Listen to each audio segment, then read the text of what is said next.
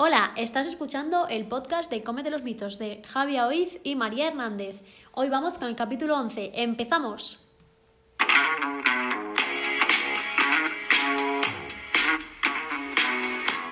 Buenos días, buenas tardes y buenas noches. Vamos a hablar hoy de un tema un poco habitual y que en este caso no va para población general, sino para personas que tengan un problema específico. Vamos a hablar del tema de la dieta blanda o de fácil digestión, ¿de acuerdo? Es importante destacar que es una dieta terapéutica, es decir, que, como nos va a explicar muy bien María, está indicada para unas personas concretas en una situación concreta. A ver, O sea, va dirigida a proteger realmente el estómago, ¿vale? Y es que lo que se trata es de que el- nuestro sistema digestivo, bueno, concretamente, sí, bueno, sí, eh, trabaje poco. Es decir, que no le demos mm, mucho mm, alimento que tenga que ahí trabajar. No sé cómo explicarlo, se me ha ido el la castaña. el- no, es el tema es, Uh. como dice su nombre, de fácil digestión, es decir, conseguir que el estómago em, trabaje lo mínimo posible Eso, ¿es posible? en, posible, posible en la digestión de los alimentos. Entonces, son alimentos que ya directamente o en gran parte están parcialmente digeridos o son fáciles de digerir. Por ejemplo, en una gastroenteritis, que sabemos que tenemos ahí el estómago un poco irritado, pues, manera, sí. pues sería, bueno, indicado para ello. Pero siempre tenemos que tener claro que nos lo tiene que pautar un profesional, ¿vale? Sea un médico, bueno, donde, te, donde te visites realmente, ¿vale?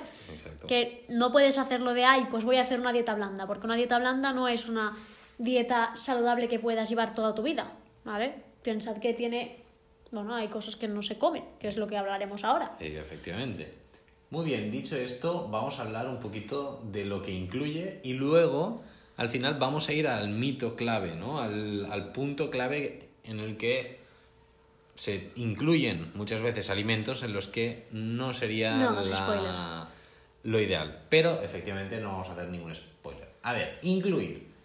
Pues básicamente son 1, 2, 3, 4, 5, 6, 7 puntos. ¿De acuerdo? El primero es que hay que incluir cereales refinados.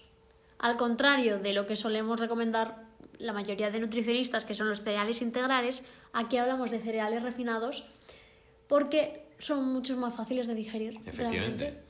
Se absorben más rápido, mm, es como que esa fibra es más difícil de, bueno, de llevarla realmente. Sí, efectivamente, si nosotros tenemos un grano entero que está compuesto por el endospermo, el germen y el, sal- eh, y el salvado, pues en este caso, en el refinador, nos quedamos exclusivamente con el endospermo, que es donde está propiamente el carbohidrato.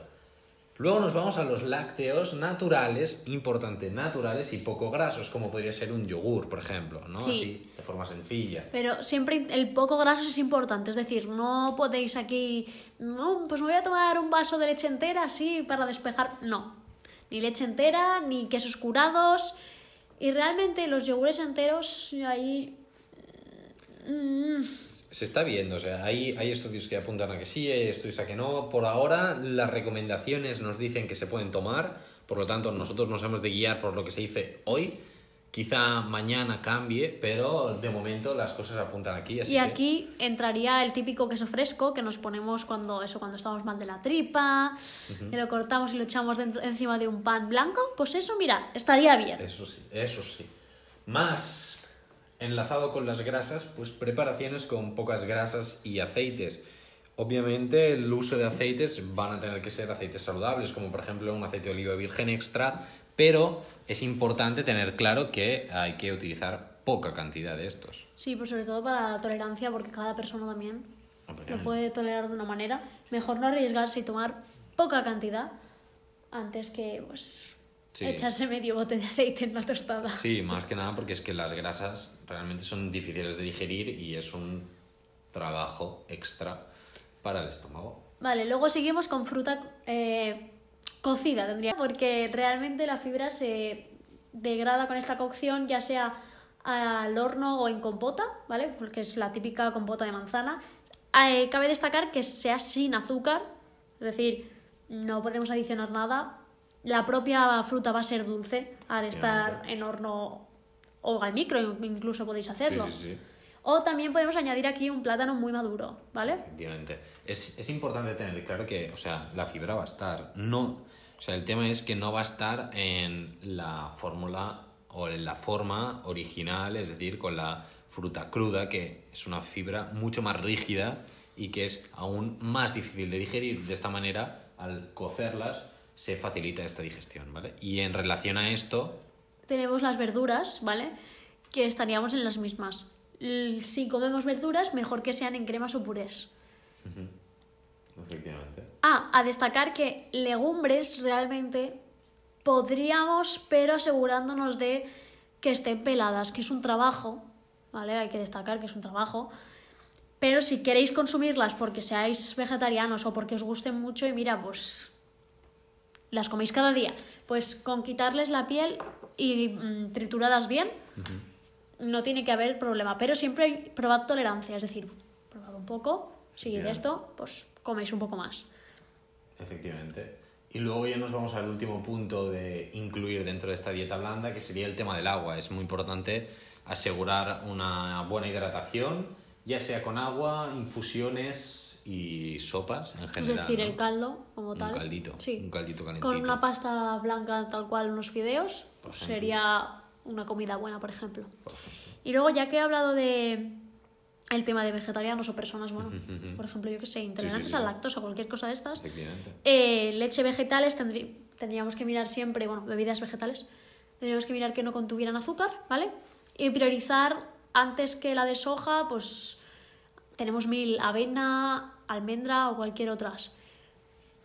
Porque eh, la soja es más difícil de digerir, ¿vale? Y un punto que se nos olvidaba es el tema de los huevos se tiene que probar tolerancia. Y por eso decimos siempre lo del, eh, bueno, lo del personal sanitario, la persona y profesional, ¿vale? La clara se suele digerir bien, no suele haber muchos problemas. La yema es lo que suele costar más y se incluye más tarde porque es grasa. Es más, mayor cantidad de grasa, sí, sí. Entonces, ¿una tortilla de claras? Vale, sí, realmente sin problemas normalmente. Pero la yema, excluirla hasta que realmente vuestro, bueno, la persona a la que hayáis consultado pues os diga, mira, ya puedes incluirla. Muy bien. Pues esto es un poquito las cosas que se suelen incluir o las que se recomiendan incluir en una dieta blanda. Recordamos de fácil digestión, no de fácil masticación. Y ahora vamos a por las que se excluyen, que es bastante divertido. Y antes de hacer un repaso más o menos general de las cosas que se, eh, que se excluyen dentro de esta dieta, vamos a ver los dos alimentos que suelen estar ahí muy mitificados en el tema, ¿no? En, incluirlas en la dieta blanda. Sí, tenemos el gran jamón york o jamón dulce, depende de donde nos escuchéis, lo llamaréis de una forma o de otra, eso es verdad. O jamón cocido, que es como legalmente también. ahora se eh, y también tenemos el Aquarius, el famoso Aquarius, que es buenísimo para... Todo. No. Entonces, el jamón dulce, york, cocido, como lo quieras llamar, el jamón rosa, eh, es embutido, ¿vale? Un embutido no está recomendado Mm, bueno, ni para dieta saludable, ni para dieta blanda, ni creo para ninguna dieta. Yo creo que tampoco.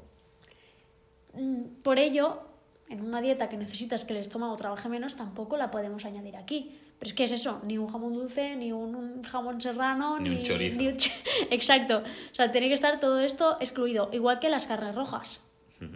Efectivamente. Porque aparte suelen tener, bueno, son más, tienen más fibra, Fibra no, me, no estoy hablando de fibra de la fruta y verdura, sino... ¿Qué? Proteína, ¿no? O sea, directamente. Sí, o sea que... Sí, sí, son más fibrosas. Sí, o sea, es, una proteína más dura, entre muchas comillas. Costará más digerirla como, eh, bueno, en el estómago. Vale, y luego tenemos el Aquarius. Cuéntanos, Javi. Bueno, en, en realidad el Aquarius se suele recomendar para un tema de hidratación y no solo con hidratación, sino el recuperar electrolitos, ¿no? Es un tema obviamente muy interesante y muy importante en una dieta blanda porque en muchos casos eh, la sintomatología asociada a una indicación de dieta blanda suele ir acompañada de pues, diarreas, de vómitos, entonces hay una pérdida importante de líquidos.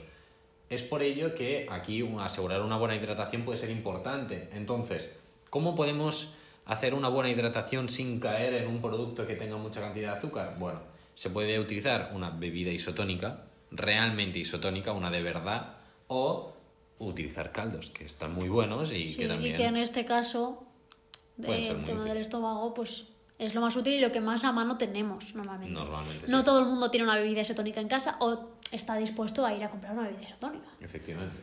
Y ya de paso, ya que te haces el caldico, le pones esto, como comentábamos antes, unos fideitos y ya aportas un poquito de energía que también nos va a ir bien para empezar a recuperar un poquito toda la energía que ya hemos perdido con pues, el hecho de estar enfermos, que jorín, que recordamos que es una dieta terapéutica. Y ya si le añadís una zanahoria ahí cocida y una clarita de huevo a la sopa, os sale una sopita fantástica. Bien riquito. Claro que sí.